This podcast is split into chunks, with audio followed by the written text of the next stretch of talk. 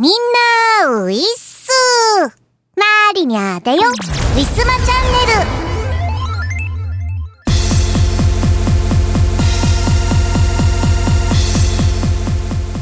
ル。暑い。暑いよ。みんな。生きていますか？えー、関東は先日ようやっと梅雨明けいたしました。うんなんか梅雨明けしてもしなくてもずっとジメジメが続いていますね。と言っても、えー、梅雨明けさすが梅雨明けというか え外に出ると日中外に出るとすごい強い日差しを感じます。なんかねもう1時間も2時間もいたらこんがり肌が焼けてしまうのではないかというそれぐらいもう強いなんかもうほんと刺さるようなね日光のね強さをね感じていました。いやーコンビニにちょっと出るのも億劫になるようなそれぐらいの暑さですけれどもまだまだこれでも30度を超えたこれで真夏日ですかね。これがね猛暑酷暑になっていくんでしょうか。今年も嫌ですね。皆さん冷凍庫の中にはたくさんアイスを保管しておきましょうね。というわけで本日も行ってみましょう。この番組はイオシスとウィステリアマジックの提供でお送りします。春ですね。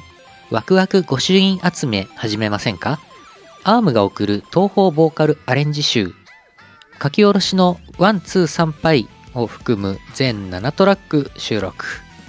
東方狛犬課長。イオシスショップほか、同人ショップにてお求めください。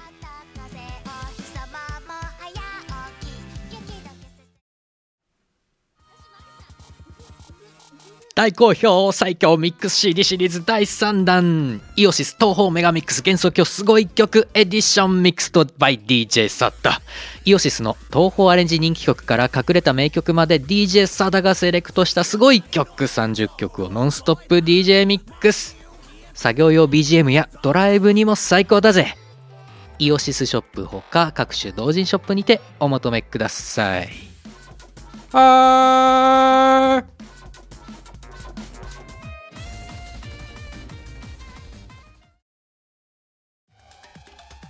誰にでもクラブで聴きたいメロがある。イオシスが手掛ける最新型東方クラブミュージックアレンジシリーズ。東方ブートレグス3唯一無二の現場主義スタイルをテーマに送る東方クラブアレンジコンピレーション第3弾。今回は即売会でもなかなか見られない渋めの先端パーティーサウンドをコンパイル。えちょっとこれ東方なんだけど？最善爆踊り中そんなことに気づいてしまうかも。イオシスショップほか各同人ショップにてお求めください。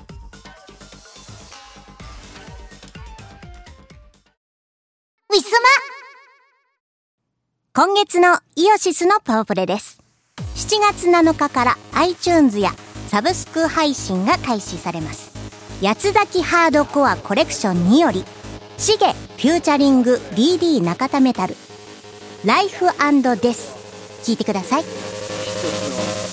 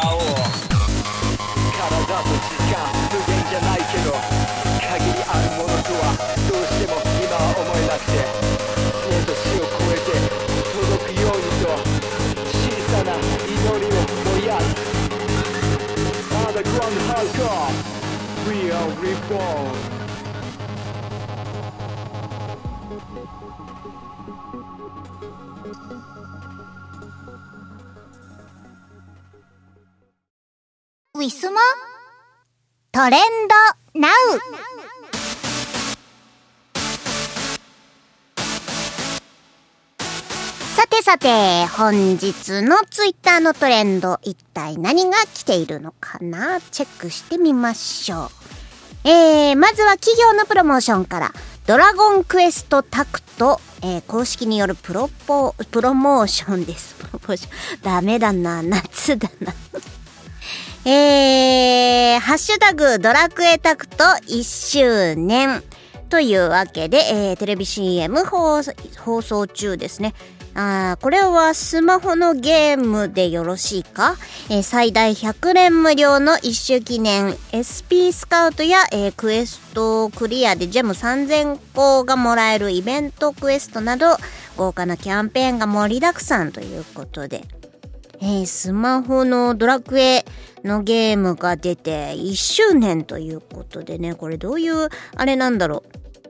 ガチャで、あれかな？なんかこう、歴代の主人公たちが出たりとかするのかしら？えー、RPG? 違うか。なんだろう？これは。はい。わかりませんけれども。皆さんドラクエタクト遊ばれてますか？なんか結構やっぱりドラクエビッグタイトルだから遊ばれてる方も多いのかな？私は最近スマホゲームは、まあ、モンストは結構頻繁にやってて、えー、モンストがね、今、大の大冒険とのコラボですね。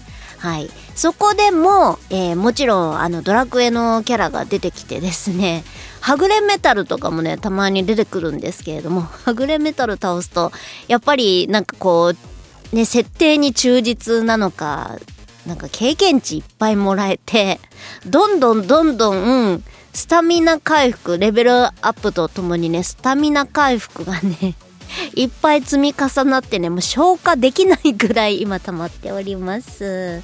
はい、ドラクエも、えっ、ー、と、全体的にも、今年30年 ?40 年ぐらいね、えー、経ってるっていうことで、なんか先日お祭りでいろいろツイートも見ました。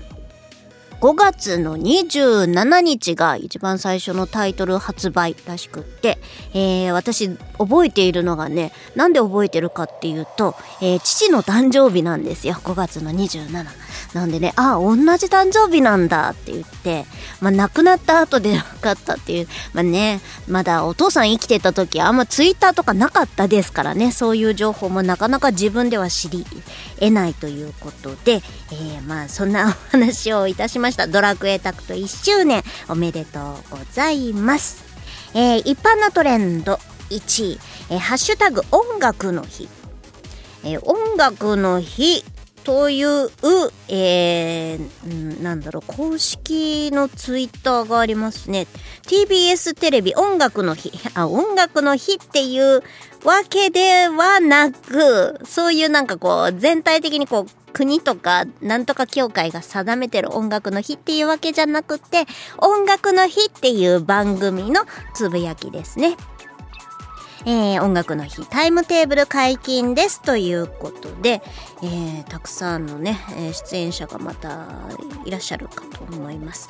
最近音楽の番組増えましたね。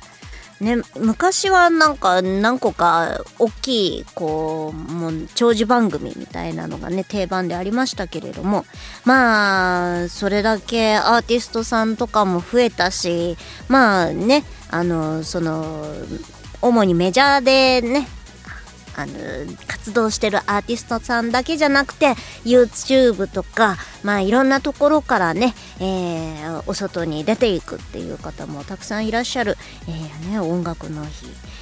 ねもう本当に私はまあ音楽番組は結構聞いてはいるんですけれども。ほんとジャニーズとか 最近のアイドル事情とかもうなんかもう頭の中でみんな一緒になっちゃっていやー年なのかなってよく言いますけれども私昔からそういうの判別するの苦手だったなと、えー、感じておりました、えー、年とか関係ありませんでしたえー、2位えー、ハッシュタグ V6 と輪になってマジカペに乗ろう。今年いっぱいで確か活動休止？えー、解散なのかな？休止なのかな ?V6 がね、えー、ということで、えー、それまでに結構精力的に活動されていらっしゃいますよね。えー、V6 と輪になってマジカペに乗ろう。あ、これも音楽の日。音楽の日という番組に出演することで、えー、トレンドに上がっているようです。V6 どれくらい活動されてるんですかねなんか気がついたらいるっていう感じの存在で、まあ、スマップもそうだったし、なんかね、こう、長く活動されてる方が突然いなくなっちゃうっていうのは、ちょっとやっぱ寂しかったりしますね。ファンでもファンでなくてもね。えー、V6 には最後まで、なんかこう、楽しい、楽しい、ね、トークと、トークというか、もうなんかタレントになっちゃってますのでね、歌ももちろんなんですけれどもね、いろいろと活躍期待しております。えー、3位のトレンド、ハッシュタグ、二次三次甲子園。二次三次ってなんか、なんか、そうだ、えー、二次三次ってなんだろうって毎回トレンドに上がるたびに言ってるけど、多分これ、あのー、なんか YouTuber だか VTuber だかの番組なんですよね。で、二次三次の甲子園っていうので、テーマなのかな、えー、それでなんかこうたくさんこう二次元と二次元なのか？のねキャラたちが、えー、上がっています。ね。はいそんな感じでした。はい2時3時甲子園えー、4位のトレンド。えー、 SixTONES、えー、ハッシュタグ SixTONES、えー、アンダーバー出演しマスカラ、なんだろう？出演しっていうのはわかるけど、マスカラ。マスカラってマスカラ？マスカラつけてるわけじゃなくって、マスカラっていう曲でした。なんか、出演しマスカラって、このハッシュタグ誰が作り出して、ね、みんな使ってるからトレンドに上がってるんでしょ？普通はね、ハッシュタグ SixTONES だけかだと思うんですけれども、えー、出演しマスカラ。っていうことで、えー、これも音楽の日らしいですね。音楽の日に出演されてるということでトレンドに上がっています。音楽系多いな、やっぱり。えー、5位のトレンド、ハッシュタグ、えー、ネモハモルーマーっていうのかな、これ。R-U-M-O-R。ルー、ルーモア、ルーマー。えー、相変わらず絵文字のこう読み方でうろたえてしまう私ですけれども、えー、ネモハモルなんかの番組だったりするのかしら？これも。えー、これも、あ、AKB48。音楽の日。これも音楽の日で、えー、出、AKB が出演して、えー、ネモハモルーマーっていう曲を歌っているということでね、トレンドに上がってます。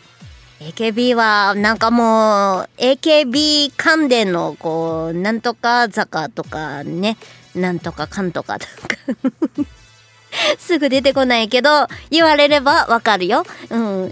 ね。えー、みんな、ダンスがすごいですよね。もうほんと、もうこれだけ踊れるっていうのすごいな。歌っもう歌いながら踊るっていうの大変ですよねこんなに激しく踊ったら年齢関係なくハーハーして踊れないんだろうと普通は思うけどものすごい体力を持ってるんだろうななんて思ってます。えー、6位のトレンド、中井くん。中井くん。中井くんはもう今でもいろんなところで活躍してます。えー、これも音楽の日に、え出演してる。今ちょうど配信かなんかテレビかなんかでやってるのかな？トレンドね。音楽の日、えー、軒並みこう関連でトレンド上がってますね。えー、7位のトレンド国民怒り爆発。なんだこれ政治かな？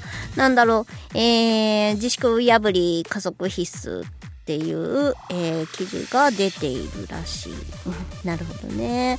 うーん緊急事事態宣言が出ているのに、えー、パーティーやったりしてるんだろうっていうこう政治家に対しての話あバッハさん バッハさんの歓迎パーティーに、えー、国民が怒り なんかバッハさん ちょいちょいなんか問題的なねコンテンツでお名前上がっちゃってバッハさんのイメージ皆さん悪くなっちゃってますけれども。ね。IOC、えー、バッハさんの歓迎パーティーね。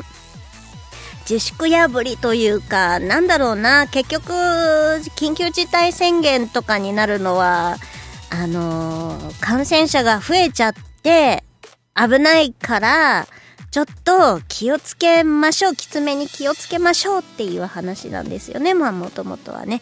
なんでまあうんなんだろうな。もうちょっとこう政治の人たちも隙を突かれることをやっちゃうとダメだと思うんですよね。なんでなんかどうしてもこうこういうのって隠密でやってても記事に書かれちゃったりとかするのでなんとかこうなんないかなとは思いますよね。はい。これ以上あんまり政治について語るとこうなんか熱弁されても困るので、えー、ここら辺にいたします。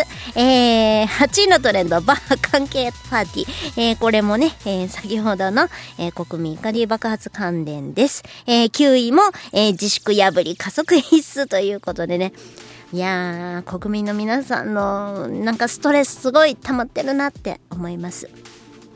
はい。でもね、なんかこう、自粛、私もそうなんですけれども、自分で自分褒めるのもあれなんですが、こう、ね、なんかこう、監視されてるとか、すごい罰則があるっていうわけじゃないのに、こう、やっぱり自分でこう、自制できる人たちっていうのは、素晴らしいなっていうのは感じます。まあ、その反面で、こう、ね、わーいって言って、今日も飲むぞーってやったりとか、もう肝心の自粛しろよって言ってる政治家たちがね、えー、パーティーやったりとかしてるのに、憤りを感じるのは、まあ仕方のないことなのかなとか、いろいろ考えちゃいますね。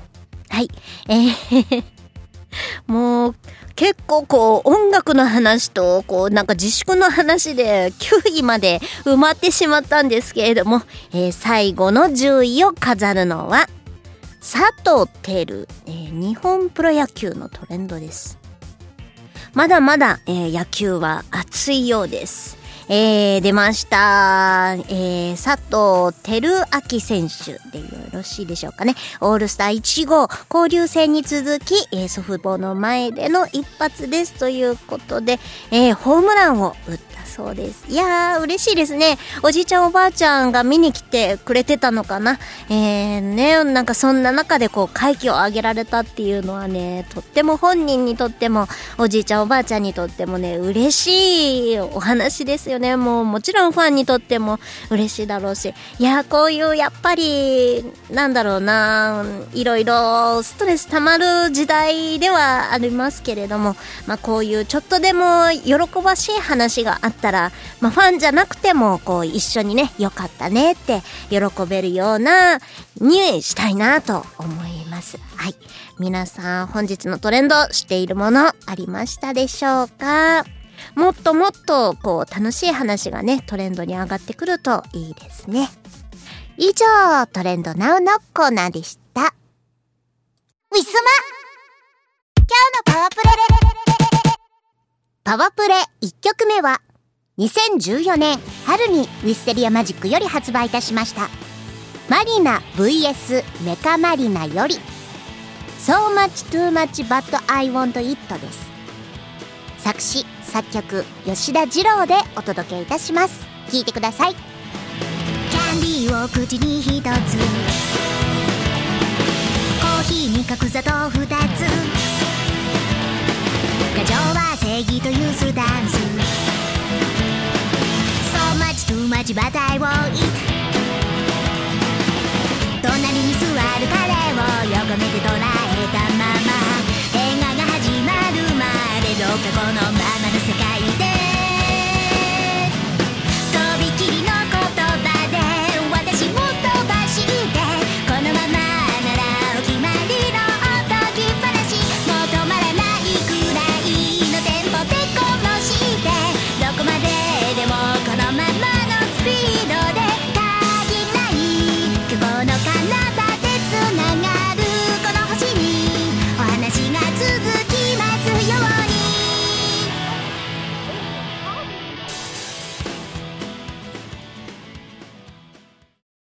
ウィスマ。歴史秘話。ウィステリア。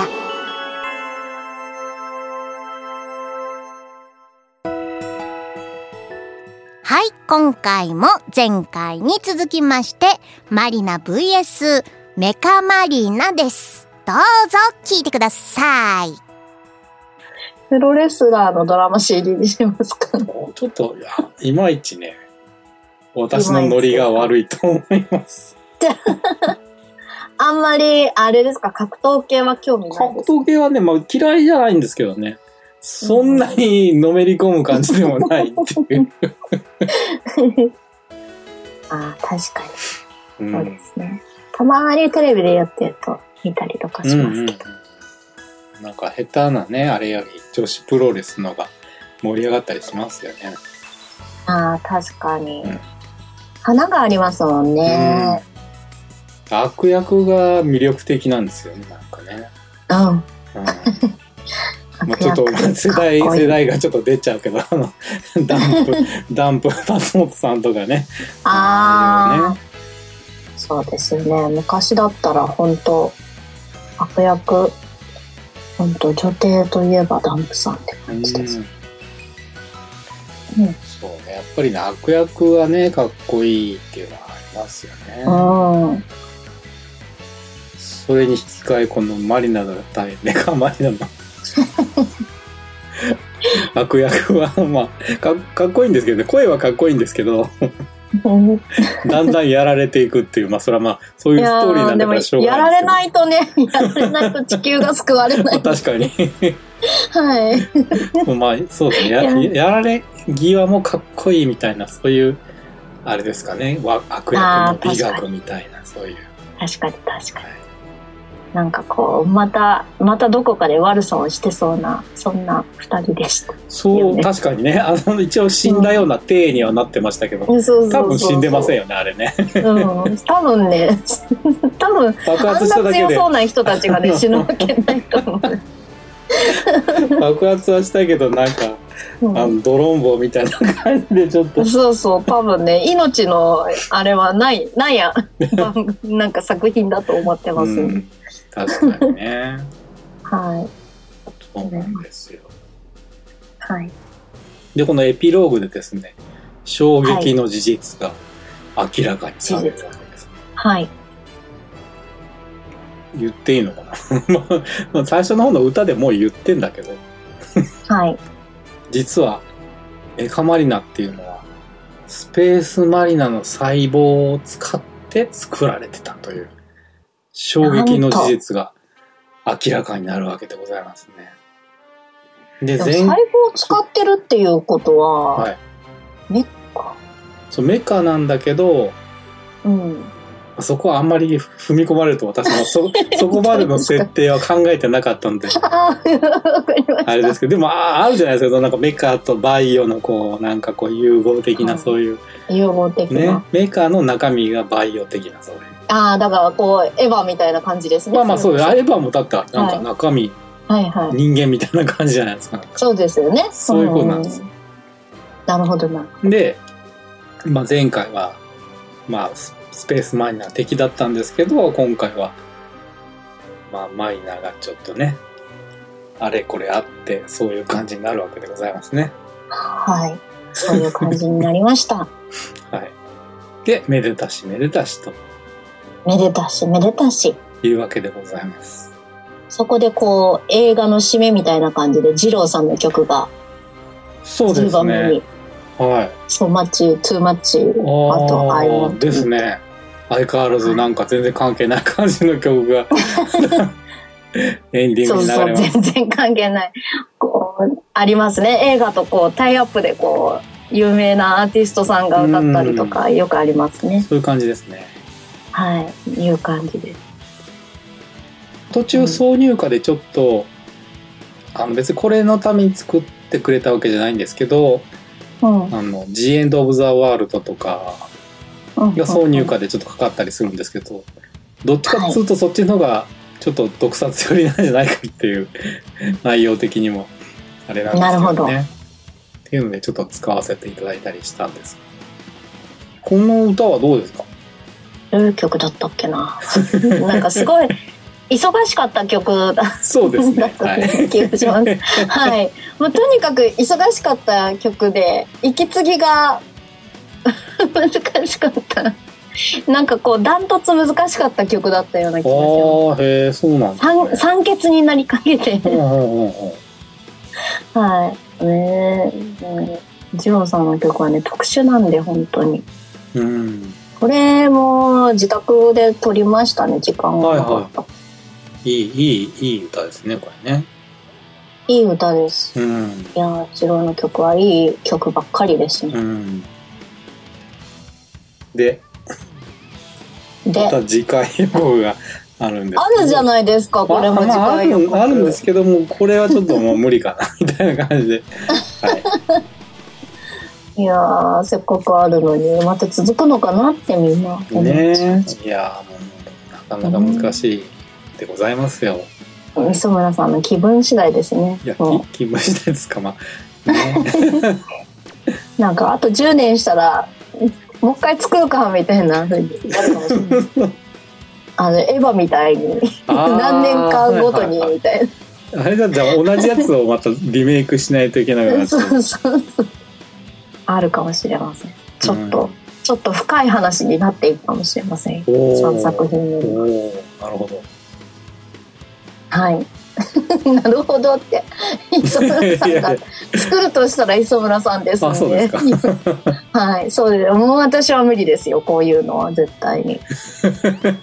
何文字は書けません。ああ、そういう文字は書。けません。いやーでもみんなのみんなの5年後10年後みたいなそういうちょっとしたミニドラマみたいなのがあの、っても面白いかもしれない。みんなの、そうそうみんなみんなの平和なマリナ。平和な中にもこうちっちゃい事件があったりみたいな。ああ、なんか、プチプチなんか。はいはいはい。ありますよね、うん。それ。はい。あるじゃないですかたまにね。うん。はい。そういうサブサブ的なものを。ちょっとスピンオフ的なはい、感じとか。ファンがいるかもしれないのにいるかどうかわかんないのにファンブックスみたいな感じで作っちゃったりとか そういうの。はい。い。いかもしれませんね。いいかもしれない。ですはい。やりましょうか。SD キャラとかで。でえっ、と12曲目にこの「The End of the World」ニューミックス。そうですね。これはい。はが中に入ってたいそうなんです。中に入っ作てて、さらに、えーっと、もう一曲、もう一曲つうか、まあ、普通にまあ入れてもらったというはい。感じでございますね。13からボーナストラック。これなんどこまで入ってたこれね、この、この CD はもう CD の容量いっぱいいっぱいぐらいまで、あの、入っね多分詰める見たんって言ってですよましたね、うん。あの、劇中に使ってる BGM とかを単独でこう、はい。全部収録してはい。やってましてですね。案外こうアニメとかでもサントラって結構私買ってたりとかしましたねアニメファンの時とかあはー、やっぱり？まあもう中学生とかうん。そうもうなんかエヴァとかもサントラ持ってました。うんうんうんうん。うんサントラはね好きな人は本当好きですよね。こ好のきですね。効果音とか。うん。いいんですよ。なんかシーンを思い出したりとかしてそうそう聞くとそう。そう。まあ、でも昔って子供の頃はね、あの、そういうアニメのサンタラとかなんかやたら買っててそれをかけながらなんかこう、ふ声を吹き込んでドラマを作るみたいなことをそういう暗い遊びを延々とやってた子供だったんですよ。へえ、すごい。ああ、そんな遊びが。なるほどね。すごいですね。それが自分でもう話を、を作っちゃうんだ。そうそうそれが、うんあだからそれの中延長なんですよこれ今ここの CD とかは。あうん、あ、だから 大人になっても子供と同じことやってるっていうなんか謎のおじさんの話なんですけどね。素晴らしいじゃないですか。もう作品にしちゃいましたよ。ほんとひどいですねなんか本当に申し訳ございませんなんかいやいやいや。いや、素晴らしいです。そんな遊びなんか考えもつかなかっいやでもでもサントラ買うとこまで行ってるじゃないですかた。はいし。かも声優になったりしてるからもうほぼほぼできほぼ一人で全部できそうな感じ やろうと思えば。まあまあ市販のね CD BGM にしたらうう売ったりとかちょっとだダメですけどでも 趣味でやるには十分ねいろいろできますよね確かに。確かにそうですね。いやーサントラはでもよく聞いてましたね。なんか歌とかだと、うんなんか作業をしながら聞くにはちょっと邪魔だったりするんですよ。あの言葉が入ってたりとうんかすると。なんでサントラだとちょうどいいんですよね。なんか家掃除するんでも、なんか勉強するんでも、うん、寝る前とかでも、うんうん。うん、寝る前歌聞いちゃうとね、歌の方に集中して、一緒一緒にこう口ずさんだりとかすると眠れなくなっちゃったりすうるんで、んうん、なんでね、サントラ結構好きで、うん。よく買ってました。好きになった作品があったら。うんうんうん。そうですね。サントラ好きでしたね、まあ、見てもない映画のサントラとか買ってましたもんね。うーん。でまあいずれ見るんですけどサントラの方が最近、もう何年か前に聞聞きまくってて改めて映画見るみたいなとかもなんすごい。サントから、サントラから入るんですね、そう作品なんですよに。まあねそんな時代もありましたよいややっぱ音楽の天才は違いますね。別に僕の天才ではないです でもやることが違います。素晴らしいです。こんな感じで、多分ボーナストラックもお楽しみいただけてるんじゃおないかと楽し思います。みいただければ幸いでございますねうん。とこれ、この作品は素晴らしかったなぁ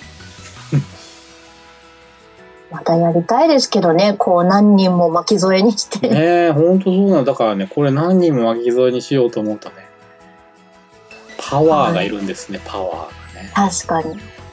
いや、でもできないことはないんじゃないですまあか。そうなんですけど、うん結構大変なんですよ。まあ当たり前なんですけど。まあまあでも好きなことにね、なんかこう、熱中してれば、ちょっと、旗迷惑ではございますが、またそういうこともね、お願いすることがあるかもしれませんのでね。はい。あ皆さんの、キャスト集めは頑張ります。もう、なんていうかもう、大きな心で受け止めていただければと大きな心で。はい。思います。はい。そんな感じで振り返ってまいりましたが、はい。この時のジャケットは、はい。あ、このみーこ時もあれですね、みーこさんに書いてもらって、はい。前回のスペースマリナ同様、はいみーこさんで。そうか、そうか、デザイン、デザインは、高高井井さん。さんか。うん。はい。高井さんにお願いして。デザインも前回もスペースマですリナよね高。井さんです。うん。はい。うんで、この、なんか、ね、ピンクと白と黒のこの3色のがすごいおしゃれで、そうですね、なんか、どうなんのかなって思ってたんですね。だから前回とうん、全然テイストが違うけど、なんか、いい感じに、前回はもうめっちゃ特撮って感じのそうですね。ジャケットもデザインも、ね、うんイラあまあ、イラストもデザインもしていただいたんですけど、今回なんかちょっとポップな感じでええ面白かったですよねこれはね。はい。結構かっこよくって、うんこのジャケット気に入っておりました。スタイリッシュな感じでマリーナ対メカマリナでございました。はい。お持ちでない方はね、スペースマリナとセットにね、このままセットでお願いしたら以上にはい連続、そう、連続で聞いた方が多分いいと思います。連続のドラマになっております。はい。で、ね、楽しんでいただければとはい思います。思います。はい。ということで、今回もありがとうございました。ありがとうございました。ウィスマ今日のパワプレ。パワプレ2曲目は2014年春にウィッセリアマジックより発売いたしました。マリナ VS メカマリナよりジエンド・オブ・ザ・ワールドニューミックスです。作詞作曲編曲吉田二郎でお届けいたします。聴いてください。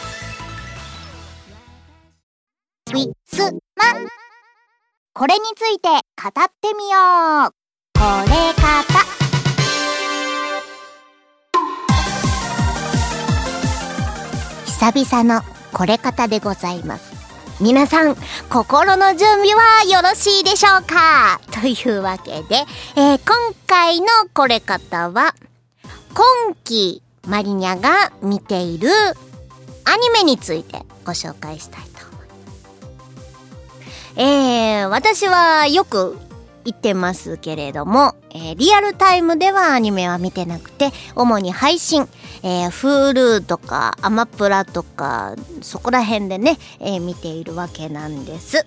で、まあ、もちろんなんでね、えー一周遅れぐらいな感じでね、見ているわけなんですけれども、あのーふあのね、前からチェックしているわけではなくて、配信の、えー一覧で寝る前にね、主に、なんか今来てるのあるのかな？新しいの今期のアニメ来てるかなっていうので一覧を見て、自分の好みの絵柄で、えー見ることが多いです。だいたい1話か2話ぐらいで、えー見続けようかどうしようかなっていうのを決めているんですけれども。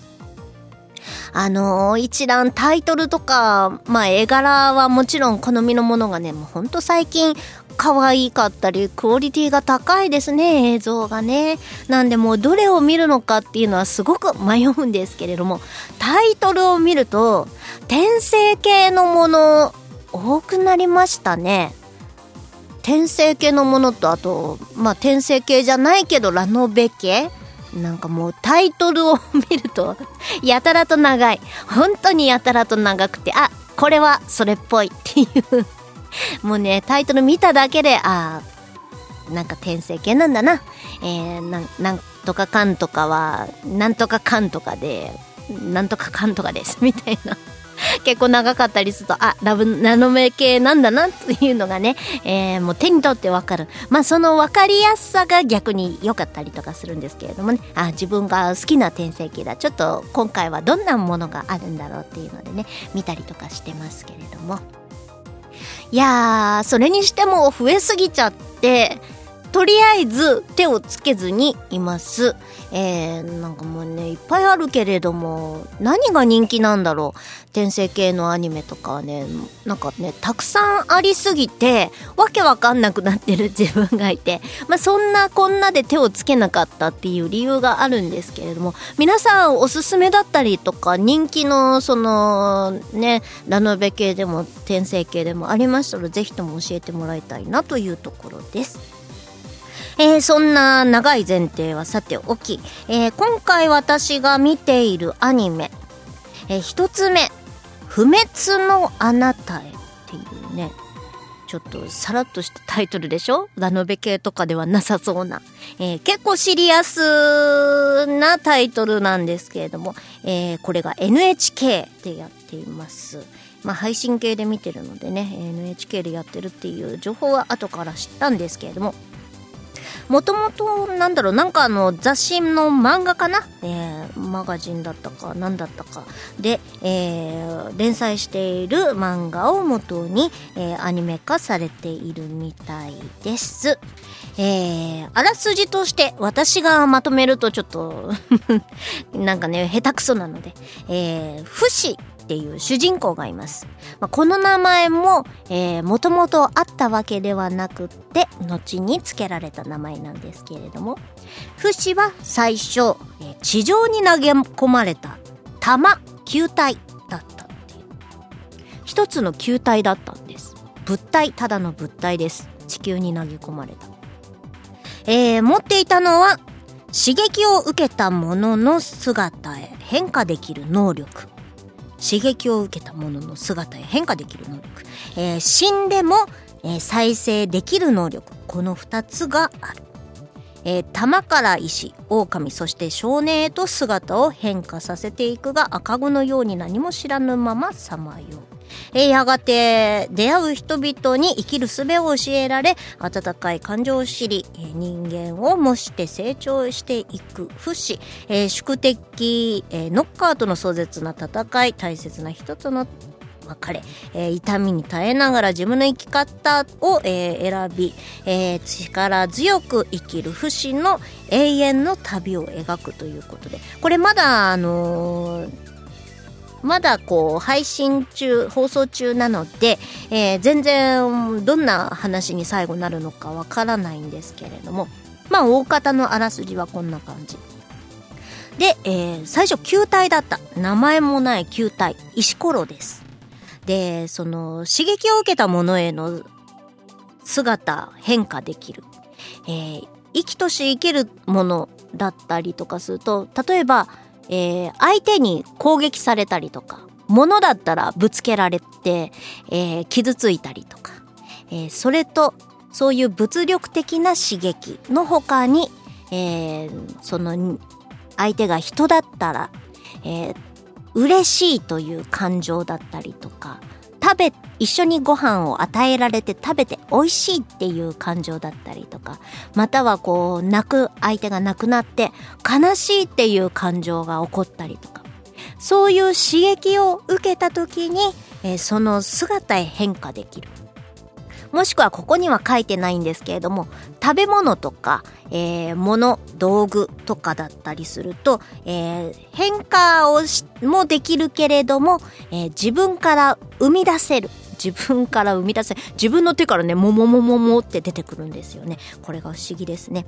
で相手があの人だったりとか、生き物だった場合はその相手が死ん死んでしまわないと、えー変化することが自分が変身することができないっていうことになります。で死んでも再生できる能力っていうのはこの後の不死という名前を与えられる理由となったこうどんなに傷つけられてもどんなこう踏みつぶされてちょっとえぐい形ですがぺしゃんこになってぐちゃってなっても、えーまた再生できる能力これを持っているっていうそういうね、えー主人公です。で主にそのもともとこう石から石から始まりその最初に出会ったのが荒野を歩く野生の狼まあ、狼にその石を加えられてたのかなんかこう狼にぶつかったのか何なのか分かりませんが刺激を受けてでやがてその狼が亡くなって狼に変身した。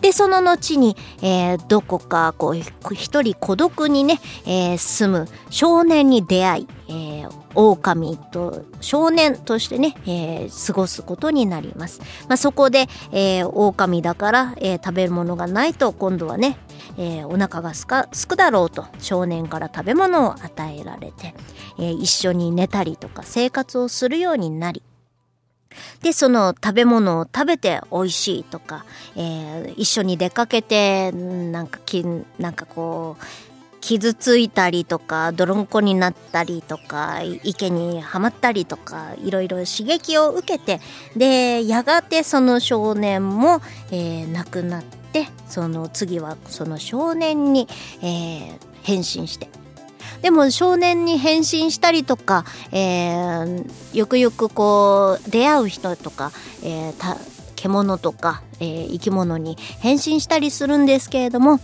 もともと石ただの石球だったので、えーその生きる術生物というものは物を食べることすら知らなかったし何せ物を食べなくても生きられるわけなんですからね、まあ、ガリガリになって骨にはなるけれどもまた復活できるというそういう状態だったわけです。で、えー出会う人たちにこの言葉はこうこうやって話すんだよとかこれは、えーこれを食べて美味しいと感じたら美味しいっていう言葉があるんだ。これは水だよ。これは、えー、リンゴだよ。みたいな感じで、えーいろいろと教えてくれる人たちに会って、えーどんどんどんどんこう人間もしくはこう生物らしくなっていくんです。まあ、そんな中で、えーそのなんだろうな宿敵ノッカーっていうのがねまだ私が見てる中ではよくわからないんですけれども、まあ、どうやらこのフシというね、えー主人公がこう生きていったりとかこの人と接する接してこう変身できる、えーいろいろとこう成長していくっていうその過程をあのー邪魔をする存在。でその邪魔をする存在が現れてもうバトルになるわけですね。本当に命をかけたバトルになります。でその中で、えー一緒に巻き添えになってしまう人たちだったりとか、まあ、そういう出会いとか別れも繰り返し、まあ、そんな中でこう不死が、えー人らしく成長しもう悲しみとか喜びとかいろいろ、えーね、なんかこう成長していくまだその途中なんで、えー最後はどんな話になっていくのか分かりませんけれどもなので NHK って最近ちょっとどうしちゃったのかなっていう番組結構あるじゃないですか。ね、ぶっ飛んだ番組。なんか昔は本当硬い番組しかやらなかったイメージが、なんかこう私たちが成人する頃ぐらいからちょっとはこうね、えー明るいおふざけなアニメだったりとか番組だったりとかもね出るようになって、まあ、そんな中で久々にこう道徳を学ぶ作品が NHK から出たのかなっていう感じがします。まあ、もっとも最近のアニメとかって娯楽の部分が強くってまあただ単純にこうギャグだったりとかえーね、えーもうバトルだったりとかそういうのもねもうとてもそれはそれでえー良、かったりするんですけどもね、えー単純にこう雰囲気を楽しむ映像ものだったりとかもねします。でいろんな作品が出る中昔はよくジブリとかもそうなんですけれどもなんなんだろう心の道徳というか教訓を得る人によってはこう考えさせられるテーマの、えー作品っていうのは結構多くって。でそんな作品に当たるのかなと思います。この「不滅のあなたへ」というね、えーものは。はい、でなんかこう生徒はねこうもともとこうものだったものがね ものだった不死がねいろいろ生きるとはものの観点から生きるっていうのは何だろう？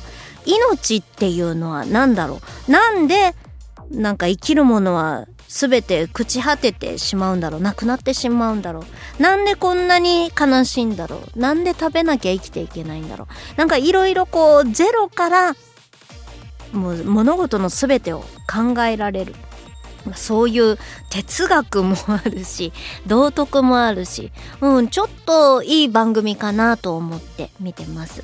まあそれにしてもね出会う人たちがね結構やっぱ最後悲しい別れの方が多いんですよ。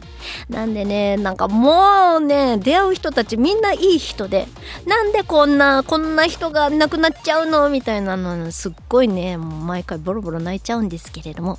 ただなんかこの悲しい別れが毎回のようにあるんですけれども割とそれを流さない長引かせないぐらいにこうしっとりと、えーさらっとねもう悲しい別れだけどあこういうものなんだ死ぬっていうのはとかあこういう生き方がこの人はできたんだっていうある種の納得いけるこうハッピーエンドじゃないですけれどもそういうお別れ方があってまあこれはこれすごいいい作品だと思いますのでまあ、皆さんね、えーもうなんかほのぼの系とかそういう中にも、えーたまにはこういう作品を見てはいかがかなと思ってます。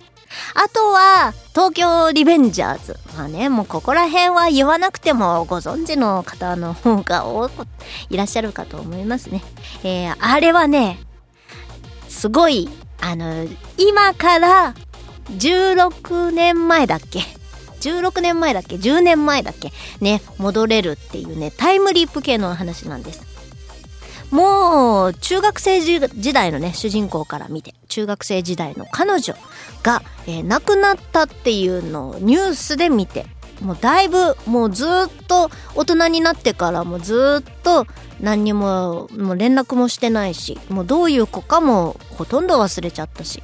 だけどそのニュースを見た時に思い出してあなんでこんなあんないい子だったのになんかこの子は亡くなるべきじゃなかった気がする。っていうそういうね話をして。でなんで亡くなったんだろうとかいろいろ追求する先でなぜか知らないけど タイムリープをできちゃう体っていうことに、えー判明しましてね、えー主人公自体がねこれがまたねタイムリープってあのリゼロとかあのシュタインズゲートとか、まあ、解きかけもそうなんですけど大体、まあ、解きかけはそうじゃないけど大体こうタイムリープのね転生系のアニメもそうですよね、えー死亡が キーワードでこう異世界に行ったりとかこうねなんか昔に戻ったりとかして、これももちろんそうなんですけれどもその戻ってた16年前っ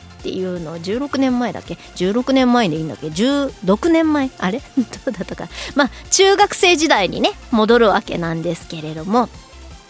それがねあの年号からして平成なんですよ。多分現代から飛んだんで。まだこう平成なんですよね。十何年前っていうと。平成なんですけどあのすごいえっ、ともうバリバリの不良グループがいる時代で。学校でもうオールバックだったりとか反り込みだったりとか眉毛が薄かったりとか歯がボロボロでもう何言ってるのか分かんなかったりとかもうなんかこってこての昔本当昭和ですよね。昭和の時代の不良が。これ絶対もう平成にいないでしょっていう状態で。もうあのズボンとかもねなんだ短乱だったりとかあのボンボンタンっていうの？なんかこう膨らんだズボン？ねだったりとか。もちろん暴走暴走族もいて。まあ暴走族は神奈川にもいまだにいっぱいいるんで夜になるとねもうこの季節になると夜になるとパラリラパラリラ来るんですけれどもこれが神奈川ではなくて舞台がね、えー渋谷とかでもう東京のど真ん中。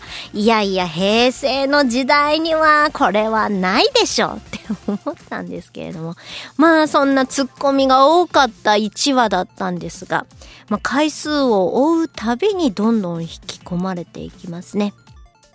そのタイムリープができる能力を得た主人公が幼馴染を救うためにタイムリープをしていたわけなんですがその、えー過去を変えて幼馴染を助ける行動をしていくうちにもうその因果関係で他の人たちが今度は絡んできてもう全員を救うために、えーまあ、よくあるパターンですけれどもこれがまた面白いので皆さんねご覧になってない方、えー見てみてください。あとそれと、日暮らしももちろん見てます。私ゲームの方はやってないので、本当に話が全然わかんない、これまだ日暮らしなんですよね。海猫とかいろいろありますけれども、えー今回は日暮らしの卒っていうのになってます。なんか、あの、ゲームの方も違います？こう、卒とかあるんですか？タイトル。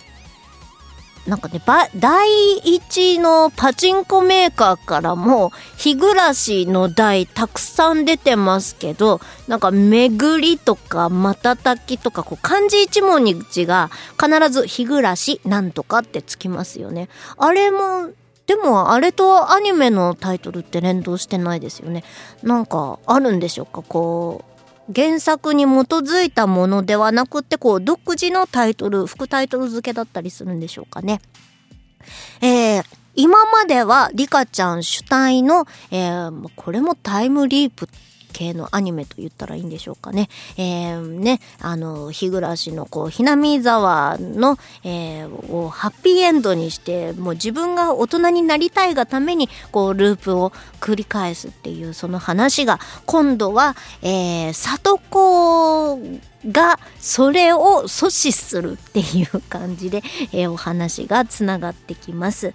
で、これが前回の、えっ、と、日暮らしなんだったっけ？えー、ね、えー、と、こう、1話とこう、つなが、1話と1話がつながってるみたいな風になってて、あれどっちが先なの？みたいな、なんかまた不思議な感覚に陥りますね。もうね、作品が、毎回毎回殺人がつながるものでね、えー、ほんと最初初めて日暮らし見た時はうわ怖っってなってたんですけれども。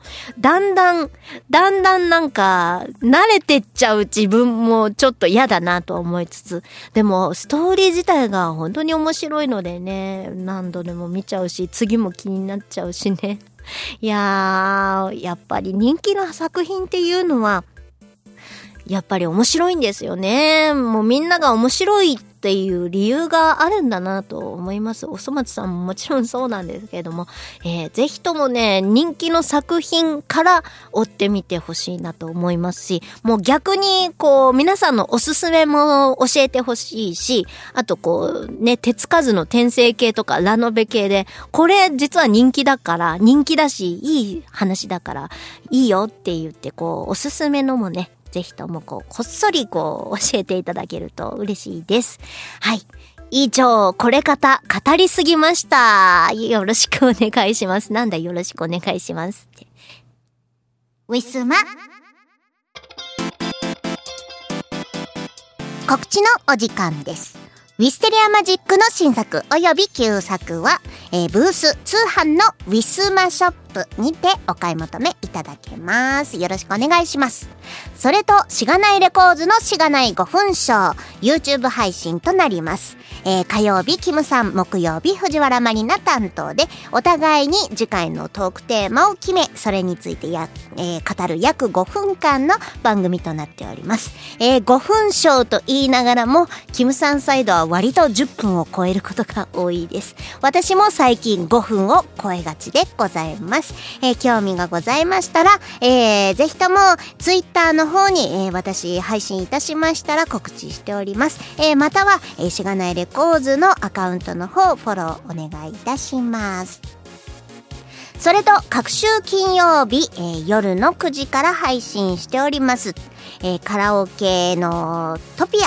えーこちらはアプリを使った、えカラオケ配信になっております。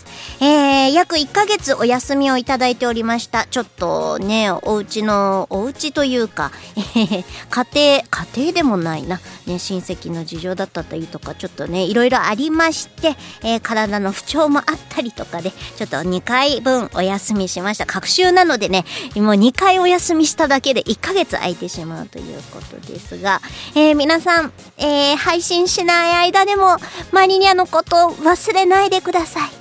え次こそ配信いたしますので、え金曜日の夜9時、遊びに来てくれると嬉しいです。なんかね、もう本当に、誰もいなかったら本当泣いちゃう。はい、よろしくお願いいたします。えーそれと、えー9月の19日日曜日、もうちょっと先です。えーもうちょっと先ですが、えー迫ってきました。大人ってフィフスアニバーサリーフェスティバル。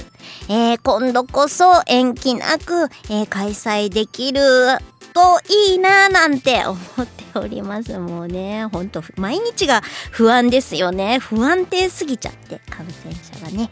えーえー今、えーただいまチケット、えー発売中でございます。え先日もアカウントを、私のツイッターアカウントの方から、え告知を出させていただきました。えーツイキャスの方で、えー遠方で来れないよっていう方もツイキャスの方で聞けます。えーもしチケットを私を応援してくださる方は、尾行の方に、えー藤原マリナを応援しております。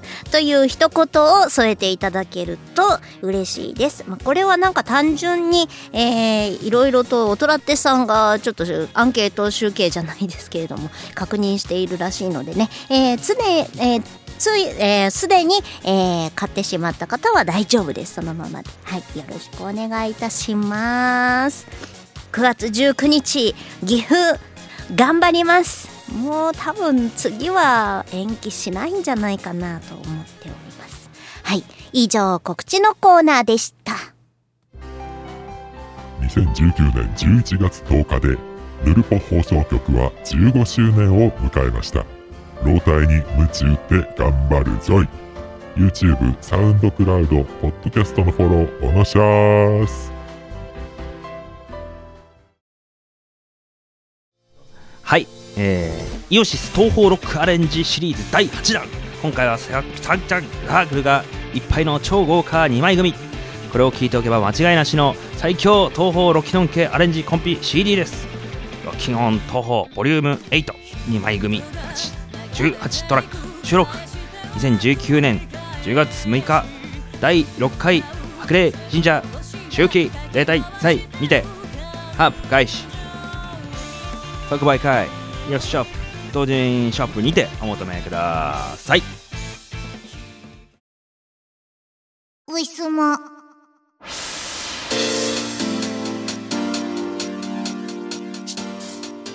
さてそろそろお別れのお時間がやってまいりました。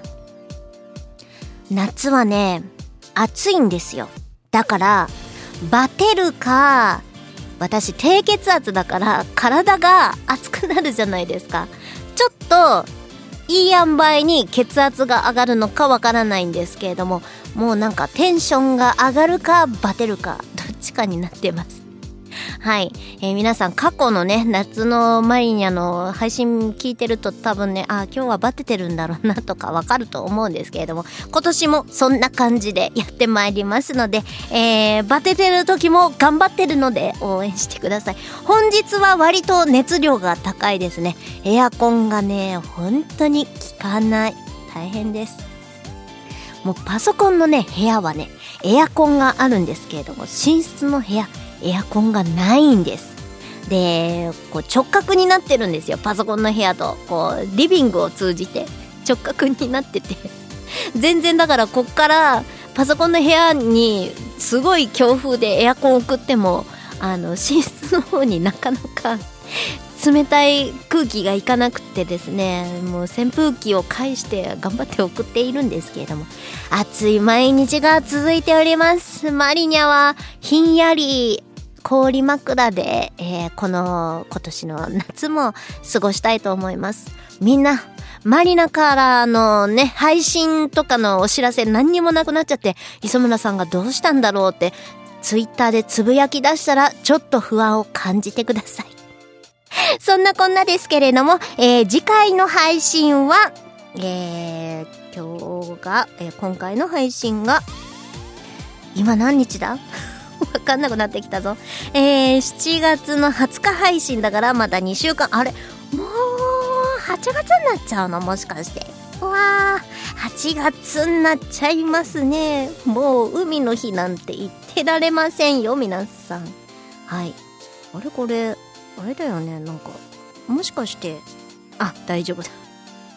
なんかね、あの、先日、先日じゃない、前回ので、海の日、19日で休みじゃんって言ったんだけど、なんか誰かが言ってたけど、海の日、違う日になってんだよ。これね、カレンダーだと、おそ松さんのカレンダー去年買ったんですけれども、7月の19日海の日で祝日になってるんだけど、22、23が祝日になってますね。なんで、えー皆さん配信後の祝日連休になりそうですね。22が海の日かな？で、23が、えっ、と、オリンピックのあれに定められたスポーツの日ですね。で、えー土日が来まして、木、金、土、日と、22、23、24、25で4連休になるみたいです。こっちのカレンダーの祝日ね、間違ってるみたい。ごめんなさいね。はい。なんで、皆さんは間違えないように仕事休んでください。ね、なんかもう私の配信でね、19日休んじゃったって言ったら本当申し訳ないんですが。はい。ね、もう何にも、えー謝罪しかできません。保証はできませんのでね。えー今週ですね。はい。配信の後です。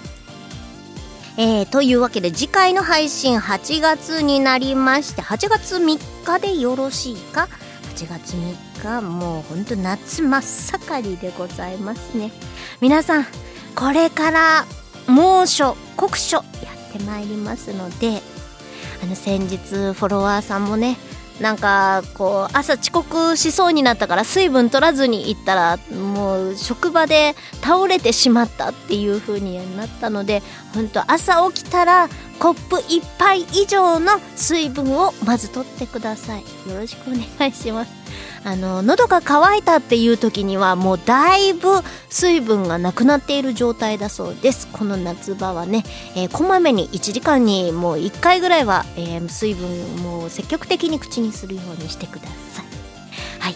そんなわけで、えー本日の配信以上となります。また再来週お会いいたしましょう。藤原まりなでした。バイバイ。この番組はイオシスとウィステリアマジックの提供でお送りしました。